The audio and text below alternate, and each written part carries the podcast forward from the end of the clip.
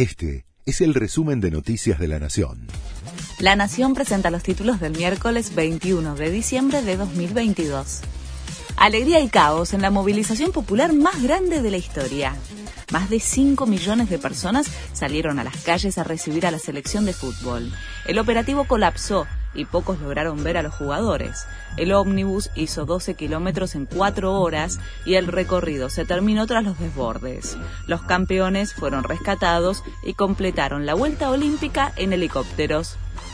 Incidentes y heridos en los festejos. Según informó el SAME, fueron 31 los heridos durante la tarde, luego se sumarían los del desalojo final en el obelisco. La mayoría de quienes se accidentaron sufrieron politraumatismos por caídas y heridas cortantes. Uno de los momentos más dramáticos fue cuando un hincha calculó mal al intentar caer dentro del descapotable de los jugadores desde un puente y se estrelló contra el pavimento. Los jugadores de la selección llegaron a sus provincias para seguir festejando. Después de la masiva caravana por tierra y aire, los campeones viajaron a sus ciudades natales para festejar con sus familiares. Lío Messi y Ángel Di María ya están en Rosario. Paulo Dybala llegó a Córdoba, Dibu Martínez a Mar del Plata, Alexis McAllister a La Pampa y Julián Álvarez ya está en Calchín, Córdoba. Una familia tipo necesitó casi 146 mil pesos para no ser pobre.